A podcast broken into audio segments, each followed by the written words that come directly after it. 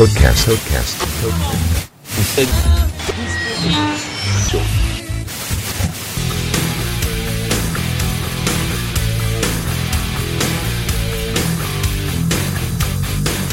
Salve galera, eu sou o Isidro e esse aqui é o Codecast. Codecast. Codecast. Codecast. Bom, então vamos falar de um negócio legal que assim, muita gente me pergunta: "Ah, legal, Isidro, você fala sobre programação, você incentiva a galera a programar, mas tá, como que eu aprendo a programar?"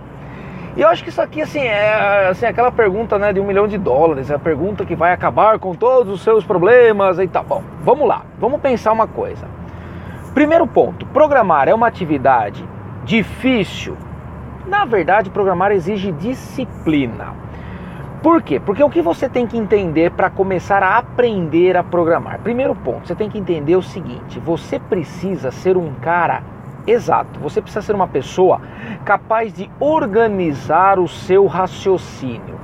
De que maneira? Através de uma forma de escrever instruções comandos para uma máquina e esta máquina só consegue realizar uma instrução de cada vez.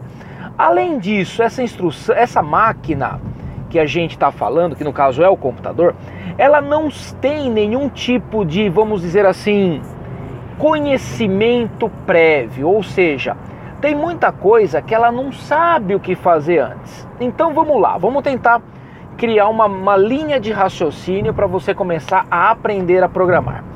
Primeira coisa, você tem que praticar. Sabe aquela história de que, ah, eu vou começar a fazer regime e a partir de amanhã só como folha e água? Beleza, não vai dar certo. Por quê? Você vai fazer isso três dias e não vai conseguir mais. Ou ainda, né? Ah, eu vou começar a ir na academia e já vou querer levantar 150 quilos de peso. Também não vai dar certo. Por quê? Você tem que fazer disso hábito. Eu já falei em um podcast anterior que programação é hábito, é programar um pouquinho por dia de forma constante, de forma sistemática, de forma habitual para você poder criar essa cultura, criar esse hábito, criar esse prazer. Muito bem. Como que eu vou aprender a programar? Primeiro ponto, eu vou aprender a programar tentando sistematizar atividades do meu dia a dia. Como assim? Eu sempre chego para os meus alunos e falo: Ah, ó, como que você, o que, que você faz logo que você acorda? Aí chegam meus alunos e falam: Ah, eu tomo banho, ou eu escovo o dente, ou eu vou tomar café. Beleza. Você não se levanta primeiro? Você não abre os olhos? Você não se descobre da cama para depois você fazer a atividade de escovar o dente? Muita gente acha que programar é você querer fazer, que o computa fazer com que o computador entenda coisas que só você entende. E na verdade não é isso. Você tem que entender quais são as instruções que o computador entende e começar a utilizar essas instruções de maneira sequencial, porque até então não existe nenhum computador que não atue de forma sequencial, para que ele possa resolver uma tarefa. Então, você sabendo aquilo que o computador é capaz de fazer através de uma linguagem de programação, você consegue ordenar a sequência das ações e a sequência das ações acaba por se tornar o seu programa, porque você pode repetir várias vezes essa mesma sequência de ações e você executou o seu programa várias vezes. Ah, Isidro, mas tem decisão, tem repetições. Tem, mas se você entende primeiramente qual é o propósito de uma instrução de decisão, que é fazer uma pergunta e dependendo do resultado da resposta dessa pergunta, você toma um caminho ou toma outro, você entendeu a ideia de decisão. Para você poder resolver, por exemplo, um, um conjunto de atividades iguais durante um número certo ou um número incerto de vezes, você entendeu o, conjunto, o conceito de repetição. E a partir daí, qual é o grande barato? Você poder praticar. Então, para você poder entender um pouco o que é aprender a programar, você pode praticar isso no seu dia a dia.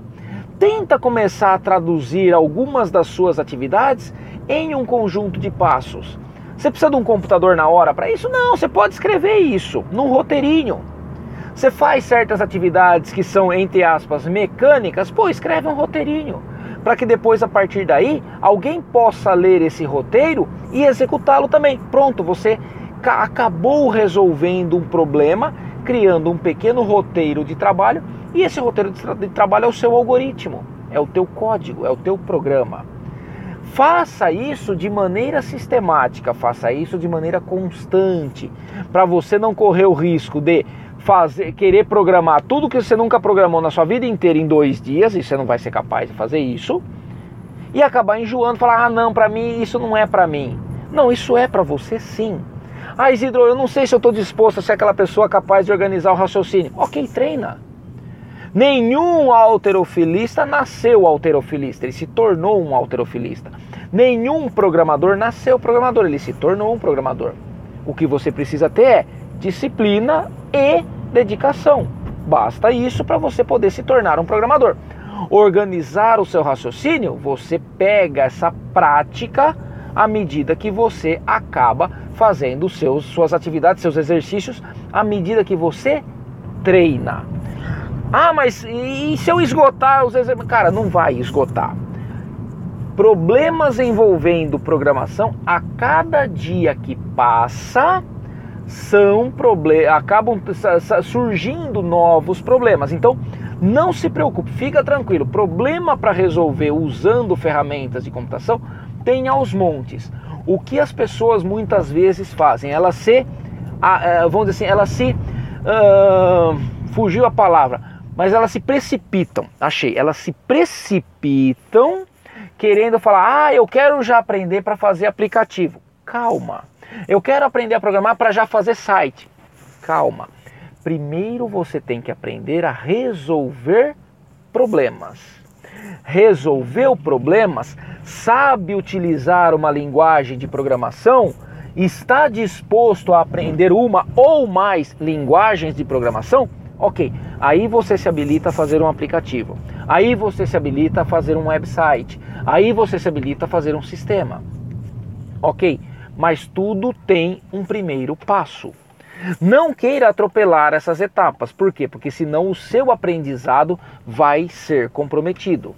Ah, mas eu não sei nem por onde começar. Então tá, quer uma, um exemplo prático? Quer uma, uma situação, uma, um recurso prático para você aprender a programar? Acesse o seguinte site www.programae.org.br Programae.org .org.br. Tipo assim, vamos aí, sabe? Essas coisas. Porque eu sou curador desse conteúdo. Então, tem um monte de exercícios, tem cursos online, tem recursos a dar, isso, a dar com pau, para dar e vender, para você começar a fazer o quê? Pequenas resoluções de problemas.